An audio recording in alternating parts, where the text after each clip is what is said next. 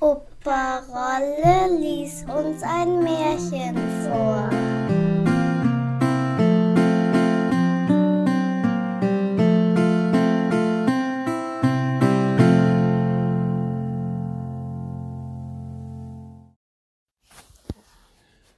Der Bärenhäuter.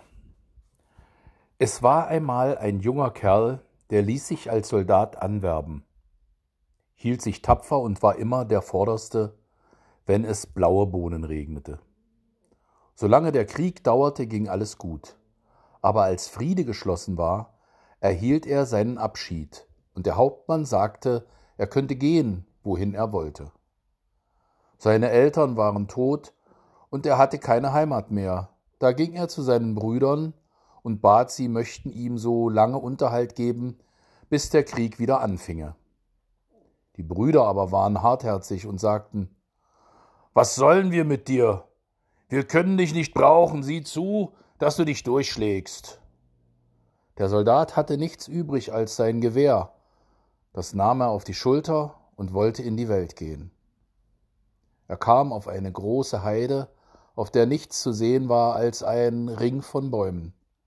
Darunter setzte er sich ganz traurig nieder und sann über sein Schicksal nach. Ich habe kein Geld, dachte er. Ich habe nichts gelernt als das Kriegshandwerk, und jetzt, weil Frieden geschlossen ist, brauchen sie mich nicht mehr. Ich sehe voraus, ich muss verhungern. Auf einmal hörte er ein Brausen und wie er sich umblickte, stand ein unbekannter Mann vor ihm, der einen grünen Rock trug, recht stattlich aussah, aber einen garstigen Pferdefuß hatte. Ich weiß schon, was dir fehlt, sagte der Mann. Geld und Gut sollst du haben, so viel du mit aller Gewalt durchbringen kannst. Aber ich muss zuvor wissen, ob du dich nicht fürchtest, damit ich mein Geld nicht umsonst ausgebe. Ein Soldat und Furcht, wie passt das zusammen? antwortete er. Du kannst mich auf die Probe stellen. Wohlan, antwortete der Mann. Schau hinter dich. Der Soldat kehrte sich um und sah einen großen Bär, der brummend auf ihn zutrabte. Oho, rief der Soldat, dich will ich an der Nase kitzeln, dass dir die Lust zum Brummen vergehen soll, legte an und schoss dem Bär auf die Schnauze, so dass er zusammenfiel und sich nicht mehr regte. Ich sehe wohl, sagte der Fremde, dass dir's an Mut nicht fehlt, aber es ist noch eine Bedingung dabei. Die musst du erfüllen.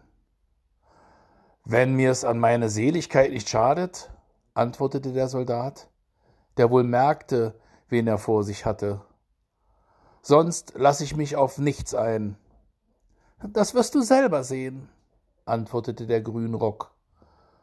Du darfst in den nächsten sieben Jahren dich nicht waschen, dir Bart und Haare nicht kämmen, die Nägel nicht schneiden und kein Vater unser beten. Dann will ich dir einen Rock und Mantel geben, den musst du in dieser Zeit tragen. Stirbst du in diesen sieben Jahren, so bist du mein. Bleibst du aber leben, so bist du frei und bist reich dazu für dein Lebtag. Der Soldat dachte an die große Not, in der er sich befand, und da er so oft in den Tod gegangen war, wollte er es auch jetzt wagen und willigte ein. Der Teufel zog den grünen Rock aus, reichte ihn dem Soldaten hin und sagte Wenn du den Rock an deinem Leibe hast und in die Tasche greifst, so wirst du die Hand immer voll Geld haben. Dann zog er dem Bären die Haut ab und sagte Das soll dein Mantel sein und auch dein Bett, denn darauf musst du schlafen und darfst in kein anderes Bett kommen. Und dieser Tracht wegen sollst du Bärenhäuter heißen. Hierauf verschwand der Teufel. Der Soldat zog den Rock an, griff gleich in die Tasche und fand, dass die Sache ihre Richtigkeit hatte. Dann hing er die Bärenhaut um, ging in die Welt, war guter Dinge und unterließ nichts, was ihm wohl und dem Geld wehe tat. Im ersten Jahr ging es noch leidlich, aber in dem zweiten sah er schon aus wie ein Ungeheuer. Das Haar bedeckte ihm fast das ganze Gesicht, sein Bart glich einem Stück groben Filztuch, seine Finger hatten Krallen und sein Gesicht war so mit Schmutz bedeckt, dass, wenn man Kresse hineingesät hätte, sie aufgegangen wäre. Wer ihn sah, lief fort, weil er aber allerorten den Armen Geld gab, damit sie für ihn beteten, dass er in den sieben Jahren nicht stürbe, und weil er alles gut bezahlte, so erhielt er doch immer noch eine Herberge. Im vierten Jahr kam er in ein Wirtshaus, da wollte ihn der Wirt nicht aufnehmen und wollte ihm nicht einmal einen Platz im Stall anweisen, weil er fürchtete, seine Pferde würden scheu werden. Doch als der Bärenhäuter in die Tasche griff und eine Handvoll Dukaten herausholte, so ließ der Wirt sich erweichen und gab ihm eine Stube im Hintergebäude. Doch musste er versprechen, sich nicht sehen zu lassen, damit sein Haus nicht in bösen Ruf käme. Als der Bärenhäuter abends allein saß und von Herzen wünschte, dass die sieben Jahre herum wären, so hörte er in einem Nebenzimmer ein lautes Jammern. Er hatte ein mitleidiges Herz, öffnete die Tür und erblickte einen alten Mann, der heftig weinte und die Hände über dem Kopf zusammenschlug. Der Bärenhäuter trat näher, aber der Mann sprang auf und wollte entfliehen. Endlich, als er eine menschliche Stimme vernahm, ließ er sich bewegen und durch freundliches Zureden brachte es der Bärenhäuter hin, dass er ihm die Ursache seines Kummers offenbarte. Sein Vermögen war nach und nach geschwunden, er und seine Töchter mussten darben, und er war so arm, dass er den Wirt nicht einmal bezahlen konnte, und ins Gefängnis sollte er gesetzt werden. Wenn ihr weiter keine Sorgen habt, sagte der Bärenhäuter, Geld hab ich genug. Er ließ den Wirt herbeikommen, bezahlte ihn und steckte dem Unglücklichen noch einen Beutel voll Gold in die Tasche. Als der alte Mann sich aus seinen Sorgen erlöst sah, wusste er nicht, womit er sich dankbar erweisen sollte. Komm mit mir, sprach er zu ihm. Meine Töchter sind Wunder von Schönheit, wähle dir eine davon zur Frau. Wenn sie hört, was du für mich getan hast, so wird sie sich nicht weigern. Du siehst freilich ein wenig seltsam aus, aber sie wird dich schon wieder in Ordnung bringen. Dem Bärenhäuter gefiel das wohl, und er ging mit. Als ihn die Älteste erblickte, entsetzte sie sich so gewaltig vor seinem Antlitz, dass sie aufschrie und fortlief. Die zweite blieb zwar stehen und betrachtete ihn von Kopf bis Fuß, dann aber sprach sie Wie kann ich einen Mann nehmen, der keine menschliche Gestalt mehr hat? Da gefiel mir doch der rasierte Bär noch besser, der einmal hier zu sehen war und sich für einen Menschen ausgab. Der hatte doch einen Husarenpelz an und weiße Handschuhe. Wenn er nur hässlich wäre, so könnte ich mich an ihn gewöhnen. Die Jüngste aber sprach Lieber Vater, das muss ein guter Mann sein, der euch aus der Not geholfen hat. Habt ihr ihm dafür eine Braut versprochen, so muss euer Wort gehalten werden. Es war schade, dass das Gesicht des Bärenhäuters von Schmutz und Haaren bedeckt war, sonst hätte man sehen können, wie ihm das Herz im Leibe lachte, als er das Wort hörte. Er nahm einen Ring von seinem Finger, brach ihn in zwei und gab ihr die eine Hälfte, die andere behielt er für sich.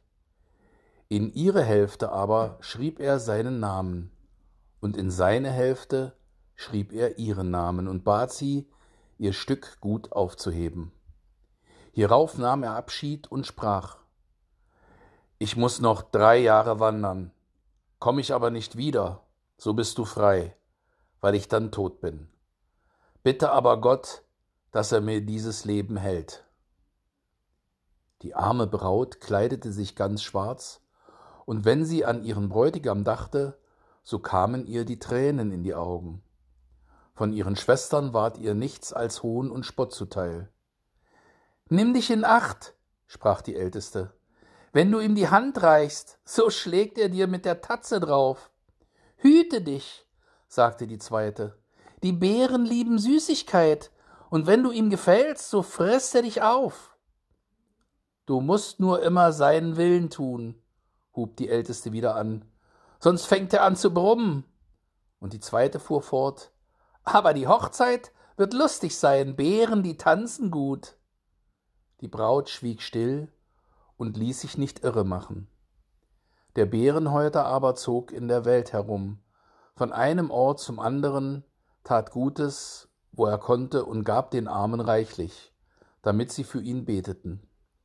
Endlich, als der letzte Tag von den sieben Jahren anbrach, ging er wieder hinaus auf die Heide und setzte sich unter den Ring von Bäumen. Nicht lange, so sauste der Wind und der Teufel stand wieder vor ihm und blickte ihn verdrießlich an. Dann warf er ihm den alten Rock hin und verlangte seinen grünen zurück. So weit sind wir noch nicht, antwortete der Bärenhäuter. Erst sollst du mich reinigen. Der Teufel mochte wohl oder er musste Wasser holen, den Bärenhäuter abwaschen, ihm die Haare kämmen und die Nägel schneiden. Hierauf sah er wie ein tapferer Kriegsmann aus und war viel schöner als je vorher. Als der Teufel glücklich abgezogen war, so war es dem Bärenhäuter ganz leicht ums Herz. Er ging in die Stadt, tat einen prächtigen Samtrock an, setzte sich in einen Wagen mit vier Schimmeln bespannt und fuhr zu dem Haus seiner Braut. Niemand erkannte ihn, der Vater hielt ihn für einen vornehmen Feldobrist und führte ihn in das Zimmer, wo seine Töchter saßen. Er musste sich zwischen den beiden Ältesten niederlassen. Sie schenkten ihm Wein ein, legten ihm die besten Bissen vor und meinten, sie hätten keinen schöneren Mann auf der Welt je gesehen. Die Braut aber saß in schwarzem Kleide ihm gegenüber, schlug die Augen nicht auf und sprach kein Wort. Als er endlich den Vater fragte, ob er ihm eine seiner Töchter zur Frau geben wollte, so sprangen die beiden Ältesten auf, liefen in ihre Kammer und wollten prächtige Kleider anziehen denn eine jede bildete sich ein, sie wäre die Auserwählte.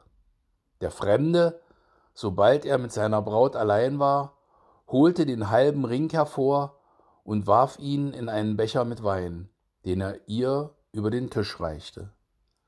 Sie nahm ihn an, aber als sie getrunken hatte und den halben Ring auf dem Grund liegen fand, so schlug ihr das Herz.